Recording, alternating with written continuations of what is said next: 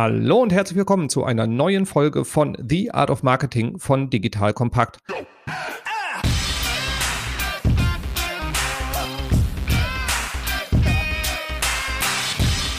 Mein Name ist Robin Heinze. Ich bin Mitgründer und Geschäftsführer der Online-Marketing-Agentur Morefire. Und wenn du wissen möchtest, wie du aus E-Mail-Marketing deinen profitabelsten Marketingkanal machst, dann bleib dran. Denn dazu habe ich mir Valerie Khalife ans Mikro geholt. Valerie ist eine anerkannte Expertin auf diesem Gebiet und gemeinsam mit ihr versorge ich dich heute mit mindestens mindestens wirklich zehn konkreten Praxistipps zum Thema E-Mail-Marketing. Herzlich willkommen, Valerie. Schön, dass du bei uns bist. Stell dich doch einmal kurz vor. Ja, hallo Robin. Danke für die Einladung. Ich freue mich sehr. Ja, ich bin Valerie. Ich habe ja jetzt schon vier Jahre bei Send Blue, ehemals Newsletter to Go, E-Mail-Marketing gearbeitet, baue seit letztem Sommer die Send Blue Academy auf und dort stellen wir letztendlich unser E-Mail-Marketing-Wissen vor. Das sind kostenlose Kurse, wo man am Ende auch ein Zertifikat bekommen kann. Ja, seit 2000 2017 leite ich hier das E-Mail-Marketing und ist natürlich sehr spannend, weil wir E-Mail-Marketing in einer E-Mail-Marketing-Software durchführen können. Privat teile ich mein Wissen gerne auf meinem YouTube-Kanal E-Mail-Marketing Snacks und ab Mai bin ich dann im Team von Morfire zu finden. Was mich natürlich sehr freut, dann haben wir noch mehr E-Mail-Marketing-Kompetenz bei uns im Haus, weil Send Blue als Tool kennen wir schon länger und nutzen es parallel halt eben auch zu anderen Tools. Daher freut es uns auch, dass wir dann jetzt noch mehr Kompetenz im Haus haben werden.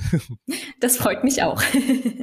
Sehr schön. Nun aber zum Thema E-Mail-Marketing. Wir haben beide eine Riesenliste an Dingen gemacht, wo wir sagen, boah, bei E-Mail-Marketing, das müssen wir unbedingt den Hörerinnen und Hörern irgendwie mitgeben. Und daraus haben wir dann zehn spannende, die aus unserer Sicht wichtigsten Punkte rausgearbeitet, so damit du, liebe Hörerinnen, liebe Hörer, neue Kunden und mehr Umsatz über E-Mail-Marketing erreichen kannst. Und ich fange einfach mal mit dem ersten Tipp an, dränge mich mal ein bisschen vor und sage so als ersten Tipp grundsätzlich erstmal, nutze das Potenzial von E-Mail-Marketing. Denn E-Mail-Marketing, wenn ich so mit im Freundes- und Bekanntenkreis drüber spreche, ist so der unbeliebteste Werbeweg, glaube ich, überhaupt. Und wenn man sagt, ich mache E-Mail-Marketing, dann ist man direkt in einer Ecke mit den Menschen, die Viagra-Pillen oder Rolex per Mail verkaufen wollen. Und das finde ich, ist diesem Kanal nicht würdig, denn das Potenzial ist riesig groß. Im Vergleich zu den anderen wichtigen Kanälen, sowas wie Google, Facebook, Amazon etc., ist es halt ein Owned Media. Das heißt, du kannst, wenn du einen gut geführten Verteiler hast, auf Knopfdruck deine Zielgruppe erreichen und sie mit spannenden Informationen versorgen, sie zum Kaufen animieren und dadurch halt auch einfach Kundenbindung oder Umsatzsteigerung betreiben. Das heißt, jeden Euro, den du in das Thema E-Mail-Marketing investierst, ist meistens resultierender mehr als einen Euro Umsatz dann auch wieder raus. Das heißt, du kannst auf Knopfdruck Geld verdienen, wenn du es halt richtig aufgesetzt hast. Dementsprechend Tipp Nummer eins, gib dem Thema erstmal Aufmerksamkeit, schaffe Ressourcen dafür und sorg dafür, dass E-Mail-Marketing dann auch für dich wirklich ein relevanter Werbekanal werden kann. Das ist das erste Fundament. Und wenn du das gemacht hast, dann folgst du Tipp Nummer zwei von Valerie. Ja, genau. Ja, eine schöne Einleitung. Übrigens sind die Zahlen 40 zu 1. Also der ROI beim E-Mail-Marketing ist 40 zu 1, manchmal 44, kommt drauf an, welche Studie man da nimmt. Das ist auf jeden Fall mehr als ein Euro, der da wieder zurückkommt.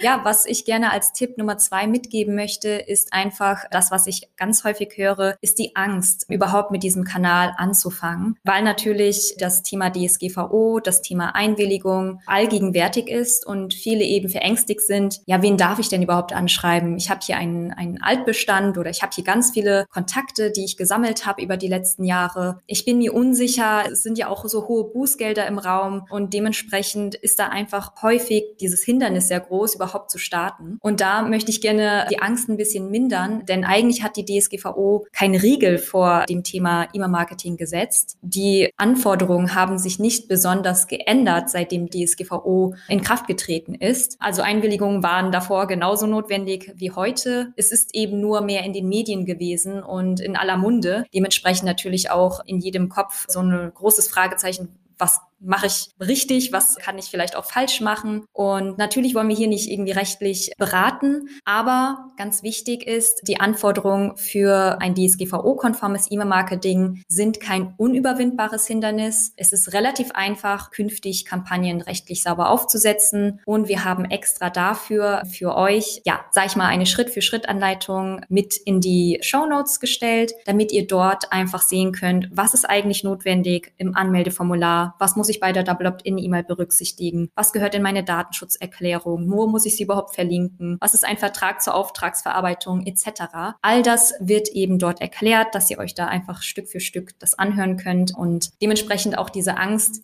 euch selbst nehmen könnt, dass ihr mit dem Kanal tatsächlich auch anfangen könnt. Ein kleiner Tipp möchte ich da aber nochmal mit am Rande geben. Altbestände bitte nicht einfach ohne rechtliche Beratung anschreiben, denn häufig sind dort nicht einwandfreie Einwilligungen vorhanden. Dementsprechend holt euch dort bitte zuerst juristischen Rat, bevor ihr da 20.000, 40.000 von euren alten Kontakten anschreibt, denn das kann tatsächlich häufig dann in die Hose gehen. Jetzt kommt ein kleiner Werbespot.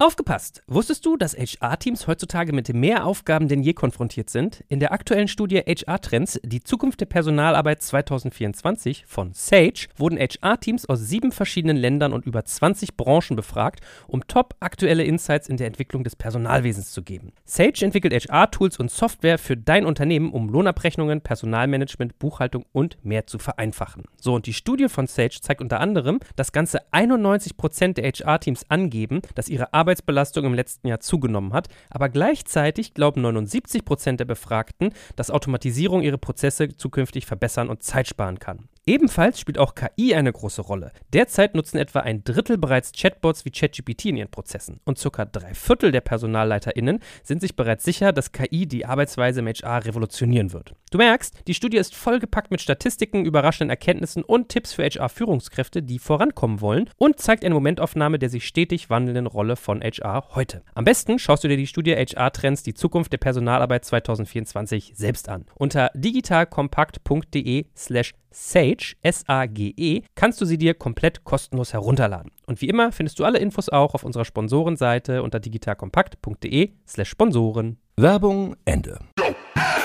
Und dazu auch noch der wichtige Punkt, wenn die E-Mail-Adressen, die die Leser nie von euch gehört haben, die letzten 12, 24 Monate und ihr schreibt auf einmal eine E-Mail, wird die Reaktionsquote darauf in, in eh unterirdisch sein. Deswegen spart euch den juristischen Schlamassel, in den ihr da reintretet, weil der Umsatz, der dem gegenüberstehen kann, ist überschaubar. Das führt mich zum nächsten Punkt, weil die Valerie hat ja gerade schon gesagt, so ab jetzt bitte sauber aufziehen und da kommen wir dann zu dem ganzen Thema E-Mail-Marketing-Strategie. Also geh das ganze Thema strategisch an als Tipp Nummer drei. Bevor du einfach jetzt ein Newsletter startest, wir kommen auch gleich noch dazu, ob es wirklich ein Newsletter sein muss, mach dir erstmal Gedanken darüber, wozu du das Ganze machst. Was willst du damit erreichen? Was sind deine Ziele? Und wer ist die Zielgruppe, die du erreichen willst? Willst du über E-Mail-Marketing Kunden binden, bestehende Kunden binden oder willst du das Gegenteil machen, was viele machen, Kunden vergraulen? Kann man auch sehr gut mit E-Mail-Marketing machen, aber es ist ein fantastisches Instrument zur Kundenbindung. Gleichzeitig kannst du halt auch hingehen und sagen Cross- oder Upselling. Das heißt, du hast eine Bestandskundenliste im E-Commerce ganz üblich und schreibst halt die Käufer deines Shops an, um ihnen zusätzliche Produkte zu verkaufen. Da einfach zu überlegen. Oder ist es halt ein Instrument, um Kunden zu gewinnen? Das heißt, du sammelst Leads über Content, über alle möglichen Themen, die du so da draußen publizierst. Kommen wir auch gleich noch drauf und schaust dann, dass du dann diese Nutzerinnen und Nutzer sukzessive an dein Unternehmen per E-Mail-Marketing heranführst, weil es ein sehr effektives Werkzeug dafür ist. Also das als erstes mal klären. Wen willst du überhaupt erreichen per E-Mail-Marketing und was ist das Ziel jeder einzelnen Mail, die du dann rausschickst? Und auf der Basis dann erstmal eine Strategie zu machen. Dann zu überlegen, welche Inhalte können mir helfen, welchen Content brauche ich, um diese Ziele zu erreichen. Und eine Empfehlung, die wir immer machen, wenn es um das Thema Publizieren von Inhalten geht, ist die 3N-Regel. Das heißt, jede E-Mail, die du rausschickst, sollte Nutzen enthalten, weil ohne Nutzen, warum solltest du die Mail rausschicken? Was hat sonst die Leserin oder der Leser davon, wenn du die Mail im Posteingang platzierst? Also du brauchst eine Daseinsberechtigung. Nähe, das heißt, du solltest irgendwie eine persönliche Persönlichkeit in die Mail reinbringen. Wenn die gleiche Mail von deinem Wettbewerber hätte kommen können, dann ist nicht genug Nähe drin. Also sorg dafür, dass deine Mails individuell aussehen. Und das dritte Thema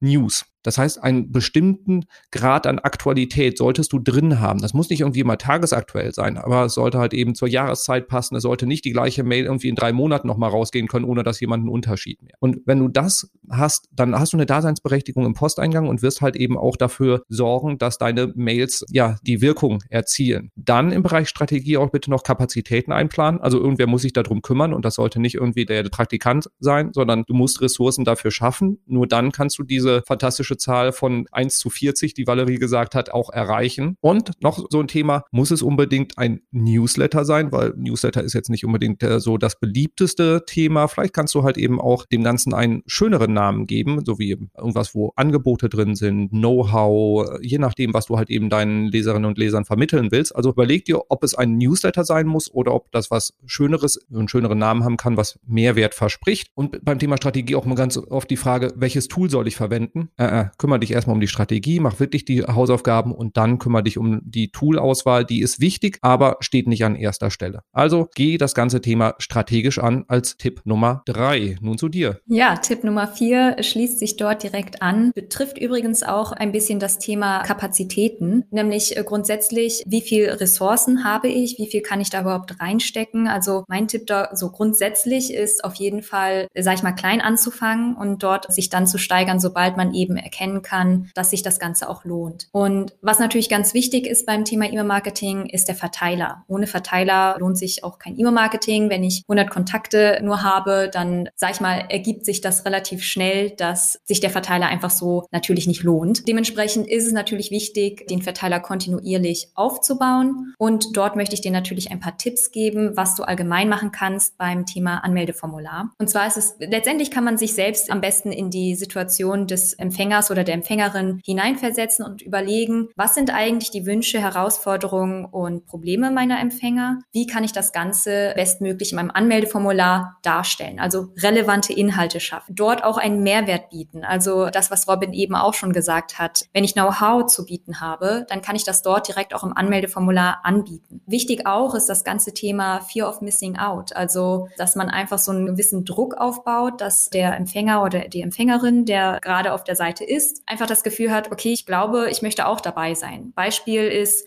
12.000 Marketer erfahren schon wöchentlich die besten Tipps aus dem Online-Marketing. Wenn ich mich jetzt zu dieser Zielgruppe zugehörig fühle, dann habe ich natürlich direkt das Gefühl, okay, das möchte ich jetzt nicht verpassen. Dementsprechend wird dort einfach so ein innerlicher Druck aufgebaut. Und das sind so Tipps, die man zusätzlich machen kann. Man kann die Empfängerzahl mit angeben oder grundsätzlich aus der Perspektive des Empfängers oder der Empfängerin sprechen. Also ganz, ganz wichtig, überlege dir, welchen Mehrwert bietest du deinen Empfängern und wie stellst du es letztendlich dann im Anmeldeformular dar. Wichtig dort ist kein 0815-Argument, denn das, was Robin eben auch schon erwähnt hat, sei bitte nicht austauschbar, überlege dir genau, was dich unterscheidet und was, ja, sag ich mal, wichtig ist für deine Zielgruppe und das solltest du dann auf jeden Fall auch mit benutzen. Ein zusätzlicher Mehrwert kann auch geschaffen werden, indem du Leadmagneten anbietest. Leadmagneten sind letztendlich Inhalte, die du deiner Zielgruppe anbietest. Das können Checklisten sein, das können White Papers sein, Case Studies, Excel-Vorlagen etc. Und da geht es letztendlich darum, dass du einfach deiner Zielgruppe einen Mehrwert bietest und natürlich dort auch, sage ich mal, den Anreiz schaffst, dass man sich auch für diesen Newsletter oder für dein, wie auch immer du es letztendlich nennen möchtest, anmeldet und eben als Geschenk diese Leadmagneten bekommt. Dann ist natürlich auch ganz wichtig beim Thema Anmeldeformular, ich höre dann ganz oft, ja, okay, ich habe jetzt ein Anmeldeformular auf meiner Webseite, ja, aber da tut sich halt nichts. Wichtig ist, dass du dir bewusst wirst, dass du Touchpoints schaffst. Gelegenheiten schaffst. Wo gibt es überhaupt die Möglichkeit, dass sich jemand zu deinem Newsletter anmeldet? Das heißt, zum einen das Thema Pop-ups, zum anderen aber auch das Thema, wenn du jetzt im E-Commerce ansässig bist und du hast Produkte, ein Produkt ist, sage ich mal, nicht mehr verfügbar, dass man da einfach sieht, okay, sobald ein Kunde, ein potenzieller Kunde auf der Webseite ist und das Produkt kaufen möchte, es ist nicht mehr verfügbar, okay, dort ist ein Anlass, eine Gelegenheit, eine E-Mail-Adresse einzusammeln und zu sagen, nämlich einen Mehrwert für den Kunden Kunden, hier trag doch bitte deine E-Mail-Adresse ein.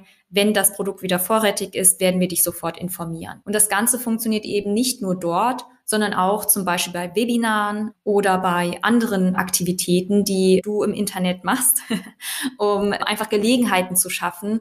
Wo gibt es Touchpoints? Wo gibt es die Möglichkeit, den Empfänger oder die Empfängerin zu überzeugen, dass sie eben hier sich auch zu dem Newsletter anmelden kann. Das kann zum Beispiel auch offline sein, über eine Visitenkarte, auf Flyern, im E-Mail-Postfach selbst, also in deiner E-Mail-Signatur. Das kann natürlich auch sein, dass du eben diese Lead-Magneten noch online bewirbst auf Facebook oder LinkedIn. Dementsprechend schau, wo ist deine Zielgruppe unterwegs und wo gibt es eine Gelegenheit, eben diese E-Mail-Adresse auch einzusammeln. Super viele wichtige Punkte da auch einfach mit bei. Also dieses Thema Touchpoints, ein ganz prägnantes Beispiel, was wir bei einem Kunden jetzt auch umgesetzt haben und auch wir selber bei uns einsetzen, ist Sales Lost. Also wir reden über B2B-Bereich und das heißt, du hast einen potenziellen Kunden vor der Flinte quasi gehabt im Vertrieb. Die haben nicht unterschrieben, haben sich für einen Wettbewerber entschieden, haben aus irgendwelchen Gründen gesagt, das Projekt wird verschoben, doch nicht gemacht, wie auch immer. Das sind Leute, die fanden dich als Unternehmen sehr, sehr gut. Ihr habt gute Gespräche gehabt, sehr weit in der Entwicklung gewesen und dann zu sagen, oh, schade,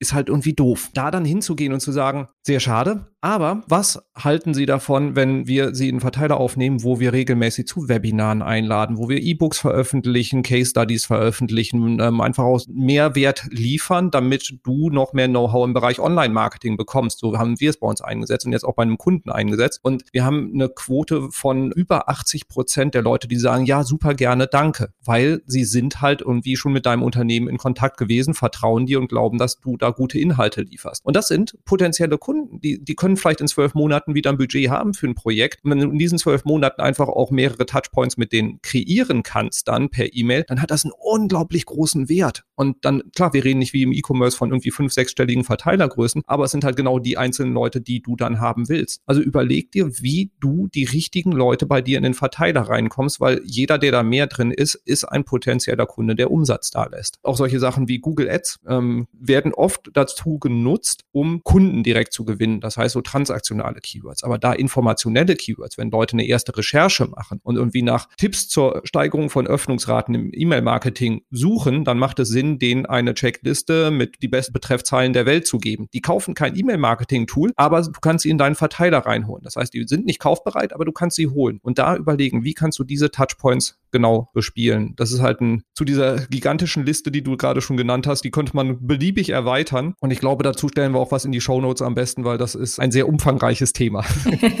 ja, Ideen haben wir da auf jeden Fall genug.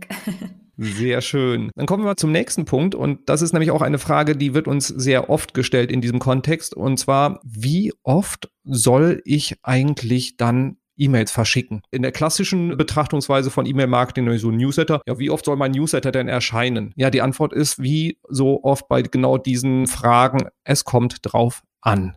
Also grundsätzlich die Öffnungsrate von deinem Newsletter, also wie viele Leute das Ding nicht nur zugestellt bekommen, sondern auch dann die Inhalte lesen, hängt sehr stark auch davon ab, wie oft du die Leute kontaktierst. Wenn du einmal im Monat erscheinst, dann wirst du eine andere Öffnungsrate haben, als wenn du täglich erscheinst. Das ist nachvollziehbar. Es hängt auch davon ab, wie gut dein Verteiler gepflegt ist. Wenn du das gemacht hast, was Valerie vorhin als abschreckendes Beispiel genannt hat, nämlich einfach, du hast bei eBay eine CD mit zwei Millionen E-Mail-Adressen gekauft und mailst die dann an, so ungefähr, dann wird deine Öffnungsrate überschaubar sein. So, wie kriegen wir denn jetzt raus, was die richtige Versandfrequenz ist? Relativ simpel. Du musst es testen. Und zwar kontinuierlich. Das heißt, wenn du mit dem Thema E-Mail Marketing startest, würde ich einfach auch aus Ressourcengründen nicht zu oft versenden. Vielleicht einmal im Monat. Einfach weil du musst halt diese E-Mails produzieren. Wenn du merkst, dass alle E-Mails geöffnet werden oder du eine sehr hohe Öffnungsrate hast, 30, 40, 50, 70 Prozent, wie auch immer, dann schick ruhig häufiger die Mails raus. Die Öffnungsrate wird runtergehen, aber die absolute Anzahl an Kontakten, die du erreichst, steigt in Summe. Und darum geht es ja. Öffnungsrate ist nur eine Quote. Die geht es ja darum, wie viele Menschen erreichst du mit deinen Mails. Und deswegen würde ich die Versandfrequenz so lange steigern, bis du A, entweder eine sehr hohe Abmeldequote hast, sprich konstant zum Beispiel über ein Prozent der Menschen, die du anschreibst, dass die sich verabschieden, oder du merkst halt, dass die Öffnungsrate so stark zurückgeht, dass die Anzahl der absoluten Kontakte, die du erreichst, halt auch zurückgeht. Und du solltest nicht zu selten verschicken. Wenn du alle zwei, drei Monate mal per E-Mail mit den Leuten Kontakt aufnimmst, dann erinnern die sich nicht an dich, dann gehst du unter. Und deswegen, du solltest schon eine ordentliche Frequenz haben. Also ich würde sagen, mindestens mal monatlich. Wenn du einen großen Verteiler hast, Ressourcen reinstecken kannst und gute Zahlen hast, gute Kennzahlen, dann geh ruhig auf 14-täglich, wöchentlich. Und wir haben auch Kunden, die verschicken täglich oder zum Teil mehrmals täglich im Finanzbereich würde ich als Online-Shop von abraten, aber es gibt Segmente, wo das durchaus seine Daseinsberechtigung hat. Also es gibt nicht die ultimative Antwort darauf, du solltest aber auf jeden Fall damit spielen und hab keine Angst davor, auch häufiger zu verschicken sondern schafft die Ressourcen dafür. Gerne ergänze ich da auch nochmal einen Punkt und zwar wurde mir einmal erklärt von einem Publisher, dass es normal ist, dass der Verteiler schrumpft, weil wir dort Anzeigen gebucht haben in dem Verteiler. Und da habe ich gesagt, nee, Moment, das ist nicht normal. Ähm, aber sie haben es versucht zu rechtfertigen zu sagen, das ist ja ganz normal, dass das mit jeder E-Mail, die wir rausschicken, auch schrumpft. Also wenn du feststellst, dass dein Verteiler kontinuierlich schrumpft und nicht mehr wächst, dann ist es auch ein ganz deutliches Zeichen, dass du entweder zu oft verschickst oder du solltest natürlich auch nochmal deine Inhalte überprüfen, um dort einfach nachzuschauen, woran liegt es denn eigentlich. Und spul bitte nochmal zurück zu Punkt 4 und guck nochmal an, wie du deinen Verteiler vergrößerst, weil wenn du ein Prozent verlierst, ist das völlig okay. Nur wenn nicht halt eben parallel neue reinkommen, dann ja, holst du einfach auch nicht das Maximum raus. Definitiv. Und gerade hatte ja Robin gesagt, die Öffnungsrate sinkt mit, sag ich mal, einer höheren Versandfrequenz. Das muss nicht unbedingt sein. Es kommt natürlich auch immer darauf an, welche Inhalte du verschickst und in welcher Form du einen Mehrwert bieten kannst. Wie empfänglich auch deine Zielgruppe ist für Inhalte, also jetzt ein Newsletter mit fünf verschiedenen Themen. Jede Woche ist dann vielleicht, sag ich mal, eher so, dass jemand weniger oft das Ganze öffnet, weil er sich sagt, ach ja, da ist ja mal ist da was dabei und manchmal auch nicht. Wenn man jetzt beispielsweise dagegen auch E-Mails verschickt, wo man einfach ein Thema hat, beispielsweise man äh, verschickt alle zwei Wochen eine Einladung zum Webinar, dann und es ist die, die Thematik der Zielgruppe, dann kann das eben auch dazu führen, dass die Öffnungsrate konstant auf einem hohen Niveau bleibt. So ist zumindest meine Erfahrung mit unseren Einladungen zu Webinaren. Ja, gerne wollte ich dir aber natürlich auch Tipps geben, wie du allgemein deine Öffnungsrate steigern kannst. Denn da gibt es ein paar Kniffe, die du auf jeden Fall anwenden kannst, um das Ganze zu optimieren. Falls du feststellst, dass du im Vergleich zum Benchmark schlechter dastehst als andere Unternehmen in deiner Branche. Also mein erster Tipp zu diesem ganzen Thema Öffnungsrate steigern. Bitte vergleiche dich nicht mit irgendeiner anderen Branche. E-Commerce ist nicht B2B, genauso wie Reisebranche ist nicht, ähm, sage ich mal, das gleiche wie Finanzwelt. Ja, also dementsprechend, da gibt es nicht nur von Blue, sondern auch von ganz vielen anderen Anbietern viele, viele Benchmarks im Internet und vergleiche dich dort einfach mal mit den Zahlen, die auch dort zu sehen sind. Jetzt kommt ein kleiner Werbespot.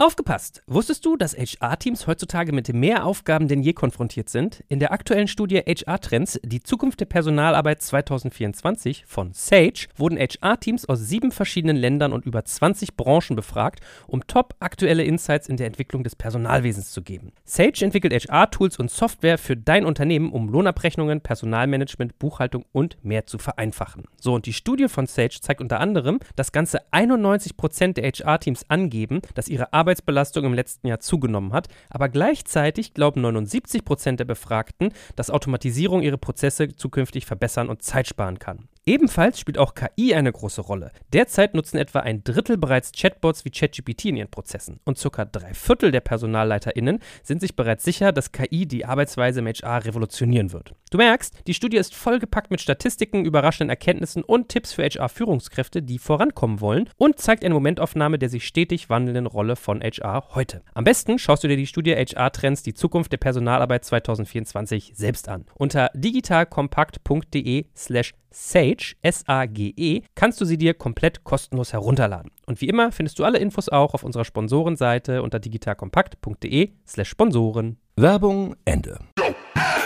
Ja, grundsätzlich zur Öffnungsrate ist natürlich ganz wichtig zu verstehen erstmal, was beeinflusst überhaupt die Öffnungsrate. Und da gibt es nur drei Sachen, die wirklich einen Einfluss haben auf die Öffnungsrate neben der Versandfrequenz ist die Betreffzeile, weil das das einzige ist, was man wirklich von der E-Mail sehen kann, die Versandzeit und natürlich der Absendername. Mehr sieht der Empfänger ja bei dem Empfang dieser E-Mail überhaupt nicht. Und dementsprechend ist es in erster Linie wichtig zu wissen, okay, wenn du das Gefühl hast, deine E-Mails haben nicht die Öffnungsrate, die du dir vorstellst, dann optimiere bei diesen drei Sachen und nicht in erster Linie bei der Gestaltung von der E-Mail. Betreffzeile. Was kann man da eigentlich machen, um das Ganze zu optimieren? Wichtig zunächst einmal, wenn deine Message relativ einfach ist, einfach zu verstehen, dann gerne auch eine Handlungsaufforderung. Zum Beispiel, sehr gute Erfahrungen haben wir gemacht mit sowas wie, melde dich jetzt zum kostenlosen Webinar an oder sichere dir deinen Platz beim Event XY. Also wenn das sehr einfach zu verstehen ist,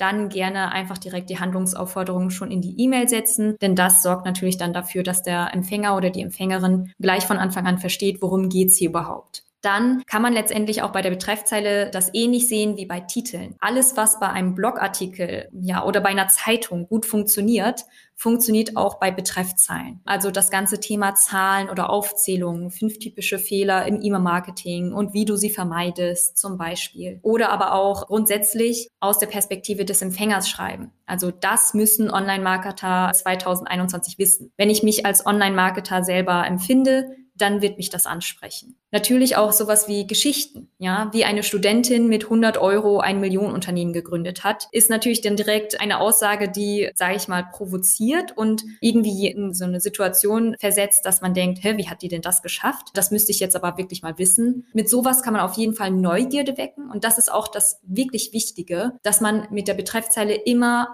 sich überlegt, dass das eben Neugierde weckt. Also gerne auch einfach eine provokante Aussage, ja, die Neugierde weckt. Vergiss alles, was du über SEO gelernt hast ja, dann hast du das Gefühl, okay, was soll ich denn stattdessen wissen? Oder aber auch sowas wie Cliffhanger, ja, wenn du jeden Tag 30 Minuten Sport machst, dann Punkt, Punkt, Punkt. Okay, man ist jetzt äh, in dem Punkt, dass man sagt, okay, was passiert denn dann? Was passiert mit dem Körper oder was weiß ich mit den Muskeln, wie man sich fühlt, Energie etc. Und das sind natürlich auch so Punkte, die dann eben dafür sorgen, dass jemand eher bereit ist zu sagen, okay, jetzt bin ich so neugierig, jetzt möchte ich auch gerne wissen, wie es weitergeht. Und ähm, zum Thema Versandzeit wollte ich auch gerne nochmal sagen, ist ein ähnliches Thema wie Versandfrequenz, aber nochmal aus einer anderen Perspektive. Auch die Versandzeit hat natürlich einen starken Einfluss auf die Öffnungsrate. Also bei uns ist es teilweise so, wenn wir eine E-Mail, kommt natürlich auch auf die, auf die Sprache und auf das Land an. Bei Sendinblue haben wir natürlich mittlerweile, agieren wir dort global und dementsprechend kommt es da stark drauf an, wen wir ansprechen. Aber teilweise ist es nur ein Unterschied von zwei Stunden und wir sehen einen, sag ich mal, rapiden Fall der Öffnungsrate, weil wir eben zum Beispiel genau zur Mittagszeit das Ganze verschicken. Dementsprechend, da hast du auf jeden Fall auch einen starken Einfluss auf die Öffnungsrate. Und wie kriegst du heraus, wann die beste Versandzeit für dich ist? Da haben wir einerseits mal eine Versandzeitstudie gemacht. Die sind auch unten in den Show Notes, dass du da einfach nochmal drauf schauen kannst, wie das grundsätzlich aussieht, montags, dienstags, mittwochs etc. Wichtig dort möchte ich aber mit erwähnen, dass ist ja nicht etwas, das nur wir gemacht haben, sondern das machen auch andere Anbieter. Und ganz wichtig dabei ist zu verstehen, das ist eine Momentaufnahme. In dem Moment, in dem wir von einem Jahr E-Mails überprüft haben, so sah das damals aus. Das kann natürlich aber sein, dass solche Studien einen beeinflussen, dass man sagt, oh, hier laut der Studie sehe ich, Freitag funktioniert ganz super, dann verschicke ich jetzt immer Freitag. Und sobald sich das verschiebt, kann es natürlich auch wieder sein, dass Freitag wieder kein guter Tag ist. Dementsprechend meine grundsätzliche Empfehlung dort. Schau einmal bei Google Analytics, wie sieht deine Webseite aus? Wann sind deine Kunden auf deiner Webseite aktiv? Agiere da entweder zyklisch oder antizyklisch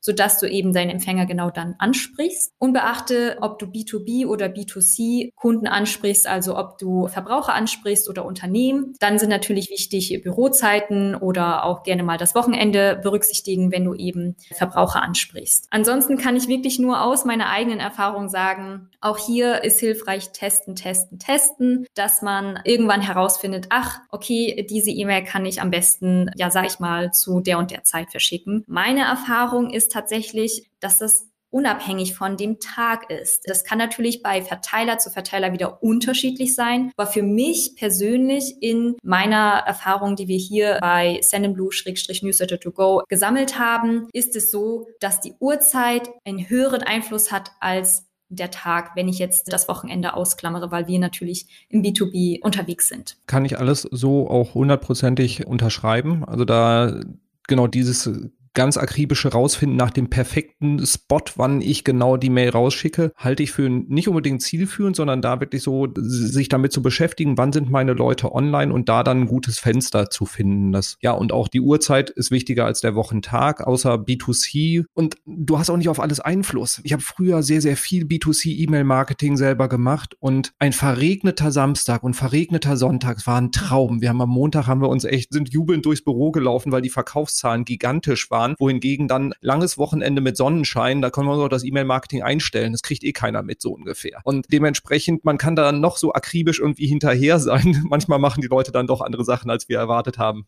du hast die perfekte Überleitung eigentlich gebracht. Hätte ich sie jetzt nicht schon wieder verquatscht. Testen, testen, testen. Nämlich kontinuierliches Testing. Das ist so wichtig. Ich meine, es gibt keinen Marketingkanal, wo wir das nicht irgendwie auch sagen. Das Schöne beim E-Mail-Marketing ist, es ist unglaublich leicht zu testen. Simpelste Mechanik, teste die Öffnungsrate, also beziehungsweise die Betreffzeile, um die Öffnungsrate nach oben zu treiben. Nimm einfach deine Lieblingskollegin, deinen Lieblingskollegen oder wenn du Agentur bist, frag deinen Kunden, der soll eine Betreffzeile schreiben, du schreibst ein und dann guck dann mal, wer die bessere Betreffzeile geschrieben hat. Und der Gewinner kriegt eine Flasche Schnaps oder irgendwie sowas. Das kann sich schon ziemlich schnell rentieren. Also Betreffzeile testen, der leichteste Weg. Was man noch testen sollte, ist den Absender. Macht es Sinn, Unternehmensname GmbH und Co. KG als Absender zu nehmen oder eine Person im Unternehmen. Denn Unternehmen können keine Mails verschicken. Das sind immer Menschen in Unternehmen, die Mails verschicken. Warum nicht also einen Menschen da vorne dran setzen? Auch im Betreff eine Personalisierung reinzunehmen, kann super hilfreich sein. Wenn du es inflationär verwendest, dann nimmt der Effekt auch wieder ab. Emojis rein, ja oder nein? Was sagst du, Valerie? Emojis rein, ja oder nein? das muss ich tatsächlich sagen, das hängt vom Verteiler ab. Also das, da gibt es tatsächlich unterschiedliche Erfahrungen. Das kann man nur durch Testen herausfinden. Wunderbar. Wenn du dann auch in jeden Betreffen Emoji reinpackst, ist der Effekt vielleicht auch auch irgendwann mal weg. Also da einfach zu gucken, was kannst du alles durchtesten. Du kannst den Pre-Header testen, also das, was die Leute, wenn sie die größere Vorschau von E-Mails haben, sehen. Versandzeit natürlich auch testen und dann gehen wir jetzt in eine Etage tiefer im Anspruch, nee, oder nach oben, wie auch immer. Und wir testen mal das Targeting. Das heißt, dass wir verschiedene Untergruppierungen bilden und sagen so, Leute, die die letzte Mail geöffnet haben, kriegen eine andere Mail als die, die nicht geöffnet haben oder die besonders häufig interagieren oder die auf bestimmte Sachen interagiert haben. Also das heißt, dass man da testet und einfach mal guckt, wenn ich das noch mal ein bisschen spezieller zuschneide, ob das gut funktioniert. Auch das Design. Also mache ich super anspruchsvoll HTML schön durchgestaltet im Corporate Design oder schicke ich einfach ganz platt eine E-Mail, die aussieht, als hätte ich die eben aus meinem Outlook selber verschickt, so ungefähr. Und da dir auch einen Testplan aufzustellen und einfach sagen, jede E-Mail, die ich verschicke, hat einen Test. Das Schlimmste, was passieren kann, ist, dass ich was lerne. Also das passiert hoffentlich dann immer. Du kannst halt ein schlechtes Testergebnis haben, dann solltest du wenigstens was dabei lernen. Das heißt, wirklich bei jeder E-Mail, die du verschickst, bau einen kleinen Test ein, damit deine E-Mails kontinuierlich besser werden. Man lernt da tatsächlich auch einiges. Wir haben nämlich auch hier nochmal in den Show Notes einen Link zu einem Video, wo wir Testergebnisse zeigen, die wir bei Newsletter to Go durchgeführt haben. Also wir haben zum Beispiel getestet, Preis in den Betreff mit reinnehmen oder mal ohne Preis. Oder wir haben mal mit reingenommen eine Mengenangabe. Ja, also es sind jetzt nur noch 20 Produkte verfügbar oder es sind nur noch wenige Produkte verfügbar. Also dass man dort auch einen Unterschied sieht. Und mich persönlich hat das auch auf jeden Fall weitergebracht, weil man einfach auch Stück für Stück seinen eigenen Verteiler besser kennenlernt und einfach irgendwann in einem Gefühl schon weiß, was funktioniert und was funktioniert vielleicht nicht so gut. Und beim Thema Testen, leg vorher fest, an welcher Metrik du den Erfolg messen willst, weil es kann zum Beispiel sinnvoll sein, bin ich gerade drauf gekommen, als du das mit dem Preis gesagt hast. Es kann sein, dass wenn du einen Preis in die Betreffzeile reinschreibst, dass die Öffnungsrate runtergeht. Das ist dann ärgerlich, aber alle Leute, die gerade irgendwie nicht das Portemonnaie locker sitzen haben, die öffnen dann halt nicht. Aber es kann gut sein, dass die Klick- und die Conversion Rate, die Kaufquote, deutlich überproportional ist als bei den Leuten, die geöffnet haben, weil sie wegen was anderem getriggert worden sind, aber gar nicht kaufaffin waren. Und es kann halt eben sein, dass dein Umsatz viel, viel besser ist, trotz einer niedrigeren Öffnungsrate. Also überleg dir halt eben, was ist das Ziel des Testes und woran machst du Erfolg und Misserfolg aus? Definitiv, kann ich auch nur bestätigen. Da sollte man auch sich teilweise auch überlegen, okay, eben über das E-Mail-Marketing hinausgehen, dass man eben genau nicht nur die Öffnungsrate oder Klickrate als Erfolg sieht, ob ein Test gut funktioniert hat. Wichtig auf jeden Fall als achter Tipp, den ich mitgeben möchte, ist grundsätzlich auch, wie man den Inhalt gestalten sollte bei der E-Mail, um mehr Interaktion zu bekommen. Und da gibt es auch einige, sag ich mal, Praxistipps, die auf jeden Fall hilfreich sind. Wenn man jetzt beispielsweise sich grundsätzlich fragt, soll ich eine HTML-E-Mail schreiben oder soll ich eine Plaintext-E-Mail schreiben? Das, was Robin gerade erwähnt hat. Also eine E-Mail, die aussieht, wie aus Outlook verschickt. Dann ist es immer auch dort die Frage, sich zu überlegen, was möchte ich eigentlich erreichen? Eine Plaintext-E-Mail wirkt persönlicher, sieht überall gleich aus und dementsprechend habe ich auch als Versender die Möglichkeit zu sagen, okay, ich kann mich darauf verlassen, dass die E-Mail so aussieht, wie ich das möchte und dass sie so ankommt und so wirkt, wie ich das möchte. Optimal ist das natürlich, wenn ich eine persönliche Note in diese E-Mail reinbringen möchte und diesen persönlichen Touch brauche, zum Beispiel bei Beratung, bei Sales, wenn ich Feedback erfrage, kann das eben dazu führen, dass die Interaktion in der E-Mail steigt. Und dann ist natürlich auch die Frage, wann soll ich dagegen HTML-Newsletter verschicken? Also mit einem schönen Design, wo man einfach das Gefühl hat, okay, das sieht professionell aus, sieht fast aus wie eine Webseite. Das ist eben genau der springende Punkt. Es sieht professioneller aus. Farben sind möglich, Buttons sind möglich, Bilder etc. Dementsprechend, das ist optimal, wenn ich ein sehr visuelles Produkt verkaufen möchte oder aber auch grundsätzlich visuell ansprechen möchte. Bilder sprechen ja auch schneller als Worte. Beispielsweise unsere Webinar-E-Mail, die könnten wir natürlich auch mit einer Plaintext-E-Mail verschicken. Wir verschicken sie aber meistens in einem HTML-Format, wo wir oben ein Header-Bild haben, wo einfach ganz klar schon draufsteht, es ist ein Webinar wann ist das Datum, wann ist die Uhrzeit und was ist das Thema. Einfach um den Empfänger die Möglichkeit zu lassen, okay, wenn er das schon gesehen hat, ist er schneller informiert, worum geht es eigentlich und dann kann eben der Text weiter gelesen werden. Und da ist eben auch die Frage, soll ich einen kurzen Text schreiben, soll ich einen langen Text schreiben, wie sieht das überhaupt allgemein damit aus? Überlege dir grundsätzlich, wie viel Information musst du in deine E-Mail packen, damit das passiert, was idealerweise passieren soll. Also jede E-Mail hat ja ein Ziel und das soll auf jeden Fall ja erreicht werden. Wenn du der Meinung bist, ich brauche einen langen Text, denn ich schreibe sehr emotional, also ich habe dort tatsächlich auch mit langen Texten Situationen gehabt, wo es auf jeden Fall erfolgreicher war als kurze Texte. Und das kommt zum Beispiel dann gut an, wenn du Personal Branding machst oder eine persönliche Bindung zwischen dir als Versender und dem Empfänger aufbauen willst. Zum Beispiel, weil du ein persönlicher Fitnesscoach bist, der eben ganz, ganz nah an dem Kunden oder an der Kundin dran ist. Ein anderes Beispiel ist hier die Beratung bei Flirts oder bei Beziehungen, ja, dort diese ganzen Tipps und Coach-Branche. Da funktionieren lange Texte teilweise besser als kurze Texte. Grundsätzlich empfehle ich aber, überlege dir, was für Informationen müssen in die E-Mail rein, damit eben der Empfänger oder die Empfängerin die Information hat, die sie braucht, um eben dann weiterführend den Klick durchzuführen oder sich irgendwo anzumelden oder eben weitergeleitet wird auf das, was du am Ende machen möchtest. Und das ist natürlich dann, sag ich mal, das Allerwichtigste, dass du dir in erster Linie klar wirst, was möchte ich eigentlich vermitteln bei unseren Webinar-E-Mails ist es zum Beispiel so, ich weiß ganz genau, ich brauche auf jeden Fall so drei, vier Bullet Points, wo ganz einfache Fragen stehen. Ja, zum Beispiel beim Thema E-Mail-Marketing. Wie formuliere ich eine gut performende Betreffzeile? Oder wann ist der perfekte Versandzeitpunkt? Das Ganze kann man übertragen auf SEO, auf SEA, auf ganz, ganz viele Themen, die in einfacher Sprache sagen, okay, diese Fragen werden wir im Webinar beantworten. Und da weiß ich dann zum Beispiel, dass ich nur einen kurzen Text brauche. Ich muss nur einmal sagen, hier ist das Bild, hast du direkt verstanden, wann das Webinar stattfindet, um wie viel Uhr, welches Thema und dann so drei, vier Bullet Points, was werden wir besprechen und dann ein klar zu erkennenden Call to Action. Hier kannst du dich anmelden. Also da kommt es wirklich darauf an, was ist am Ende auch dein Ziel mit der E-Mail, damit du eben höhere Interaktionsraten auch erzeugst. Ganz wichtig dabei ist natürlich auch, und das ist dann auch der nächste Tipp, nämlich die Segmentierung. Jetzt kommt ein kleiner Werbespot. Aufgepasst! Wusstest du, dass HR-Teams heutzutage mit mehr Aufgaben denn je konfrontiert sind? In der aktuellen Studie HR Trends, die Zukunft der Personalarbeit 2024 von Sage, wurden HR-Teams aus sieben verschiedenen Ländern und über 20 Branchen befragt, um top aktuelle Insights in der Entwicklung des Personalwesens zu geben. Sage entwickelt HR-Tools und Software für dein Unternehmen, um Lohnabrechnungen, Personalmanagement, Buchhaltung und mehr zu vereinfachen. So, und die Studie von Sage zeigt unter anderem, dass ganze 91% der HR-Teams angeben, dass ihre Arbeit Arbeitsbelastung im letzten Jahr zugenommen hat, aber gleichzeitig glauben 79 Prozent der Befragten, dass Automatisierung ihre Prozesse zukünftig verbessern und Zeit sparen kann. Ebenfalls spielt auch KI eine große Rolle. Derzeit nutzen etwa ein Drittel bereits Chatbots wie ChatGPT in ihren Prozessen und circa drei Viertel der PersonalleiterInnen sind sich bereits sicher, dass KI die Arbeitsweise im HR revolutionieren wird. Du merkst, die Studie ist vollgepackt mit Statistiken, überraschenden Erkenntnissen und Tipps für HR-Führungskräfte, die vorankommen wollen und zeigt eine Momentaufnahme der sich stetig wandelnden Rolle von HR heute. Am besten schaust du dir die Studie HR-Trends, die Zukunft der Personalarbeit 2024 selbst an. Unter digitalkompakt.de slash Sage, S-A-G-E, kannst du sie dir komplett kostenlos herunterladen. Und wie immer findest du alle Infos auch auf unserer Sponsorenseite unter digitalkompakt.de slash Sponsoren. Werbung Ende.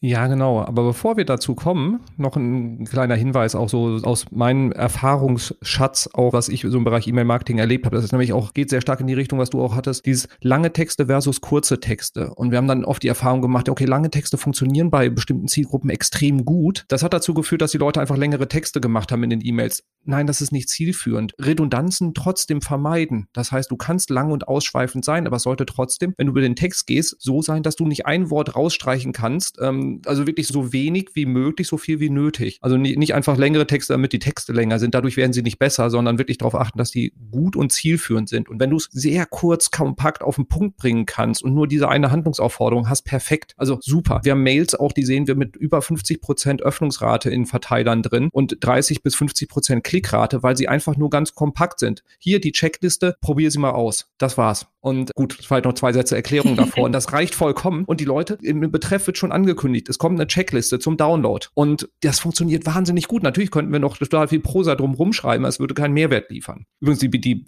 äh, beste E-Mail, die ich, glaube ich, je äh, verschickt habe, die erfolgreichste, war eine Mischung aus Plain Text und HTML. Das heißt, wir haben samstags, das war im B2C-Bereich, wir haben samstags eine E-Mail verschickt, so als Standalone-Mailing, eine Verkaufsmail. Also die ging dann mit normalem Header drüber, schön gestaltet alles. Und am Sonntag ging ein Nachfass raus. Betreff war einfach Antwort, Doppelpunkt, gleicher Betreffzeile wieder. Und die sah so aus, als hätte der Geschäftsführer dieses Unternehmens diese Mail nur weitergeleitet oder nochmal darauf antworten, so, hey, das Angebot ist nur noch bis heute 23.59 Uhr gültig, schnappt dir das auf jeden Fall. Also wirklich so eine persönliche Nachricht. Also die Abmeldequote war die größte, die ich je gesehen habe, aber auch die Bestellquote. Also insofern so damit auch zu spielen, macht durchaus Sinn. Und wenn du, das fällt mir jetzt gerade noch ein, packen wir auch in die Show Notes rein, wenn du Inspiration zu E-Mail-Inhalten haben willst, dann kann ich auch die Seite reallygoodemails.com empfehlen, wo du einen Zugriff auf ganz, ganz viele E-Mails, die erfolgreiche Unternehmen einsetzen hast. So, das noch als kleine Ergänzung. Und jetzt kommen wir dann zum Thema, wie von dir schon schön angeteasert, das Thema Segmentierung. Das heißt, wenn du einen Verteiler aufbaust, macht es Sinn zu gucken, ob du da bestimmte Segmente innerhalb des Verteilers bilden kannst. Wenn du gerade ganz am Anfang stehst, macht das noch keinen Sinn. Aber je mehr der Verteiler wächst, kannst du innerhalb deiner Empfängergruppe bestimmte Kohorten bilden und sagen, dass du diese Gruppen mit verschiedenen Inhalten ansprichst. Das heißt, Käufer und Nichtkäufer kannst du zum Beispiel segmentieren im E-Commerce wenn du ein Geschäftsmodell hast, wo du B2B und B2C bedienst. Also sprich, du verkaufst an den Großhandel oder du verkaufst an Fachhändler oder du verkaufst an die Endverbraucher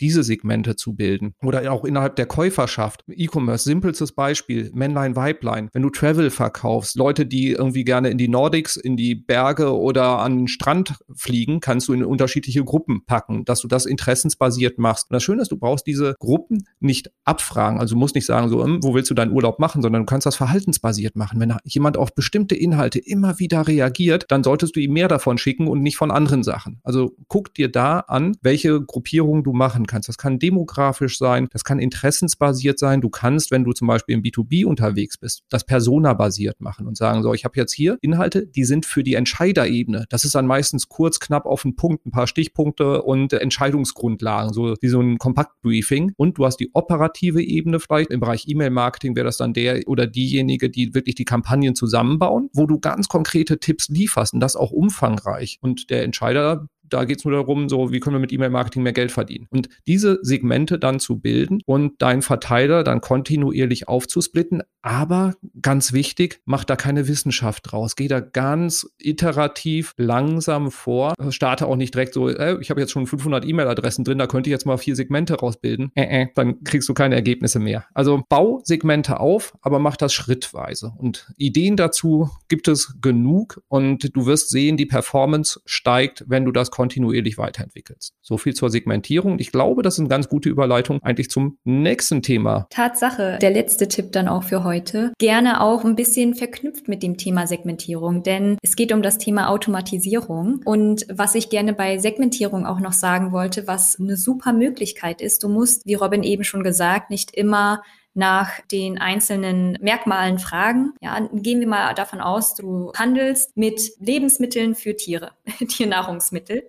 und dort kommt jetzt jemand auf deine Seite und du hast eine Checkliste, die zum Beispiel sagt, was brauchst du eigentlich, wenn du einen Welpen dir anschaffst? Oder andersrum, was brauchst du für Sachen, wenn du dir eine Katze anschaffst? Und dort ist es natürlich klar, wenn jemand sich diese Checkliste herunterlädt, Ich muss nicht abfragen, ob derjenige sich für Katzen, Hunde und so weiter interessiert, sondern es ist offensichtlich, dass in diesem Moment dieser Empfänger oder die Empfängerin sich für Katzen oder Hunde in dem anderen Fall interessieren. Und das sind eigentlich auch so Sachen, die automatisch dann passieren müssen, damit du eben nicht Sachen abfragen musst, die für den Empfänger oder für die Empfängerin in dem Moment auch ein bisschen merkwürdig wirken. Warum soll ich bei dieser Checkliste noch angeben, welches Tier ich habe? Ich interessiere mich doch hier offensichtlich für diese Checkliste. Ich weiß noch nicht so genau, was ich zu Hause alles brauche. Dementsprechend kann man das dort auf jeden Fall mit ergänzen. Bei dem Thema Automatisierung, und das ist eben genau das, was ich damit sagen möchte, dort würde dann ganz automatisch, wenn sich jemand diese Checkliste herunterlädt, zum Beispiel das Tag oder das Merkmal automatisch gesetzt werden. Wenn jemand eben durch dieses Formular kommt in den Verteiler, dann setze den Tag Katze, Hund, was auch immer. Und das ist letztendlich das, was ich auch ja hier nochmal als letzten Tipp mitgeben möchte.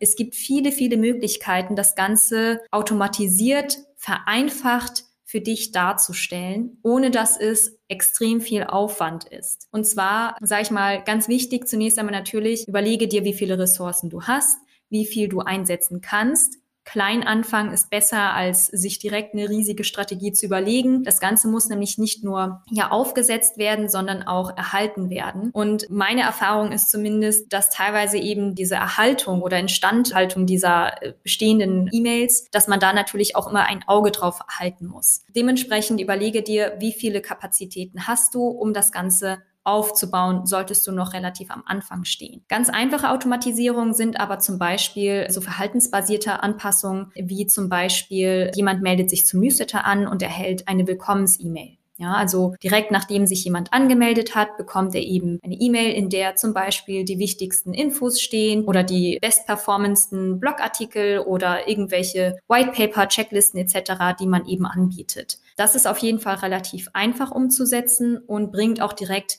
dem Empfänger oder der Empfängerin einen Mehrwert. Andere Sachen, die man machen kann, sind eben diese Nicht-Öffner, Nicht-Klicker von Kampagnen, die man schon verschickt hat. Also du musst dir nicht irgendwas komplett Neues überlegen, sondern wenn jemand nicht geöffnet hat, dann reicht es manchmal schon aus, die Betreffzeile auszutauschen und dort einfach nochmal ein Argument, äh, sag ich mal, das Augenmerk auf ein anderes Argument zu legen. Oder wenn jemand nicht geklickt hat, dann weißt du ganz genau, okay, äh, da kann ich auch nochmal eine, Nachfass-E-Mail automatisiert hinterher schicken. Aber da äh, darf ich natürlich nicht genau den gleichen E-Mail-Inhalt haben und eine andere Betreffzeile, weil derjenige hat ja den E-Mail-Inhalt ja auch gesehen. Dementsprechend wäre es dort wichtig zu überlegen, okay, wie strukturiere ich das eben um, dass der Empfänger dann doch überzeugt wird. Und das sind relativ einfache Sachen, die man machen kann. Das geht halt dann darüber hinaus oder dahin, dass man sich überlegen kann, wo sind Anlässe, wo ich mit meinem Empfänger oder meiner Empfängerin sprechen kann, auf eine automatisierte Art und Weise. Das passiert bei jedem Leadmagneten, den ich anbiete. Das passiert bei jedem Webinar, das ich anbiete. Also, dass danach zum Beispiel ein automatisches Follow-up durchgeführt wird. Und natürlich kann ich auch überlegen, wo machen Strecken Sinn.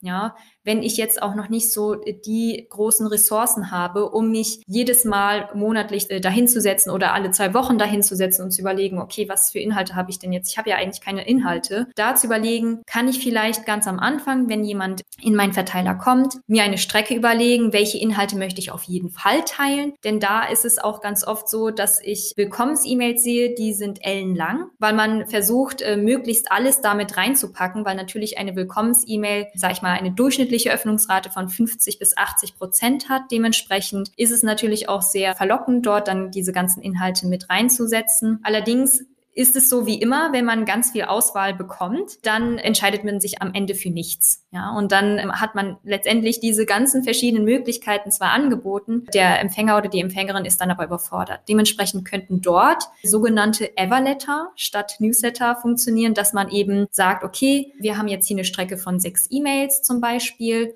und packen in jeder E-Mail einen kleinen Goodie oder ich habe hier einen Rabatt, ich habe hier meine tollen ähm, Case Studies oder White Paper, die ich teilen möchte. Das kann ich dann eben wöchentlich oder alle zwei Wochen aufteilen, dass automatisch, nachdem jemand sich angemeldet hat oder nachdem jemand bestimmte Kriterien erfüllt, ja, zum Beispiel das erste Mal gekauft hat, dass da eben so eine automatische Strecke losgeht.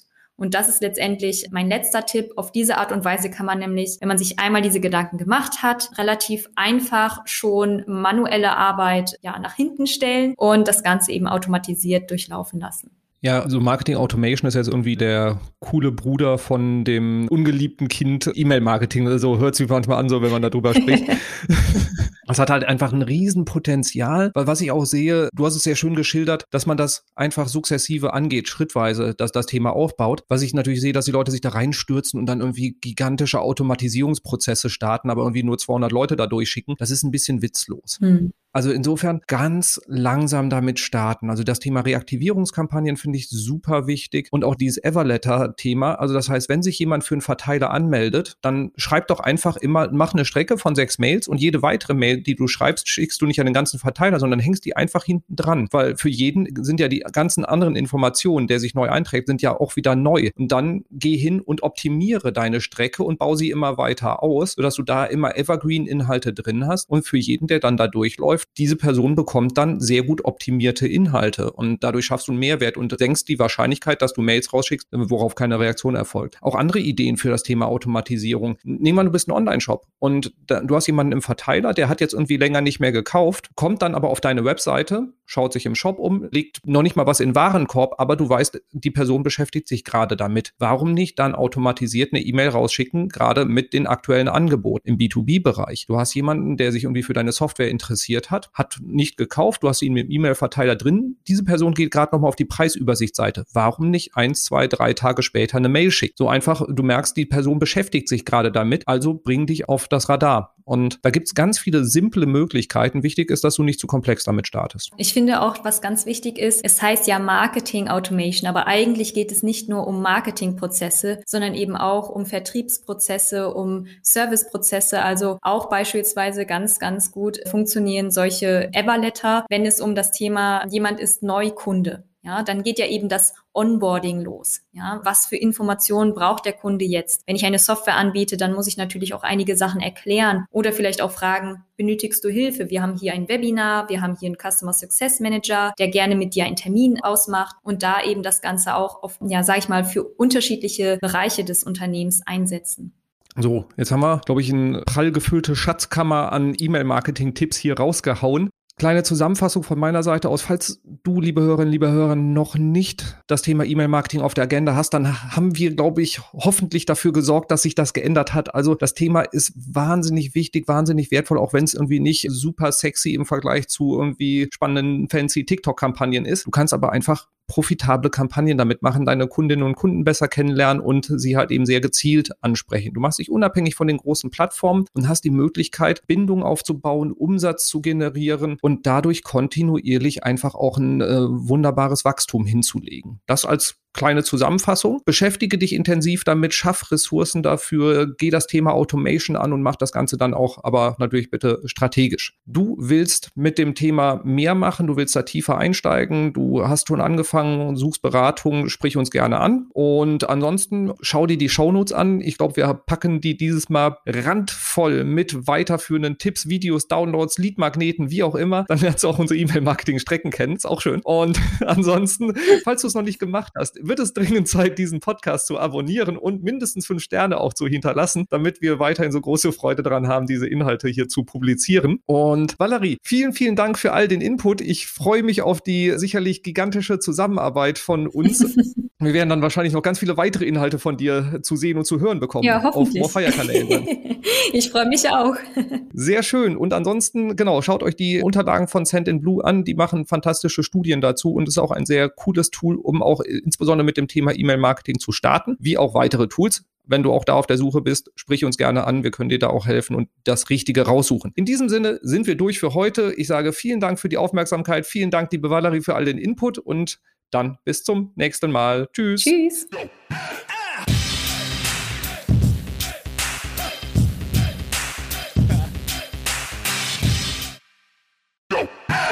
Jetzt kommt ein kleiner Werbespot. Aufgepasst! Wusstest du, dass HR-Teams heutzutage mit mehr Aufgaben denn je konfrontiert sind? In der aktuellen Studie HR Trends, die Zukunft der Personalarbeit 2024 von Sage, wurden HR-Teams aus sieben verschiedenen Ländern und über 20 Branchen befragt, um top aktuelle Insights in der Entwicklung des Personalwesens zu geben. Sage entwickelt HR-Tools und Software für dein Unternehmen, um Lohnabrechnungen, Personalmanagement, Buchhaltung und mehr zu vereinfachen. So, und die Studie von Sage zeigt unter anderem, dass ganze 91% der HR-Teams angeben, dass ihre Arbeit Arbeitsbelastung im letzten Jahr zugenommen hat, aber gleichzeitig glauben 79 Prozent der Befragten, dass Automatisierung ihre Prozesse zukünftig verbessern und Zeit sparen kann. Ebenfalls spielt auch KI eine große Rolle. Derzeit nutzen etwa ein Drittel bereits Chatbots wie ChatGPT in ihren Prozessen und circa drei Viertel der PersonalleiterInnen sind sich bereits sicher, dass KI die Arbeitsweise im HR revolutionieren wird. Du merkst, die Studie ist vollgepackt mit Statistiken, überraschenden Erkenntnissen und Tipps für HR-Führungskräfte, die vorankommen wollen und zeigt eine Momentaufnahme der sich stetig wandelnden Rolle von HR heute. Am besten schaust du dir die Studie HR-Trends, die Zukunft der Personalarbeit 2024 selbst an. Unter digitalkompakt.de slash Sage, S-A-G-E, kannst du sie dir komplett kostenlos herunterladen. Und wie immer findest du alle Infos auch auf unserer Sponsorenseite unter digitalkompakt.de slash Sponsoren. Werbung Ende.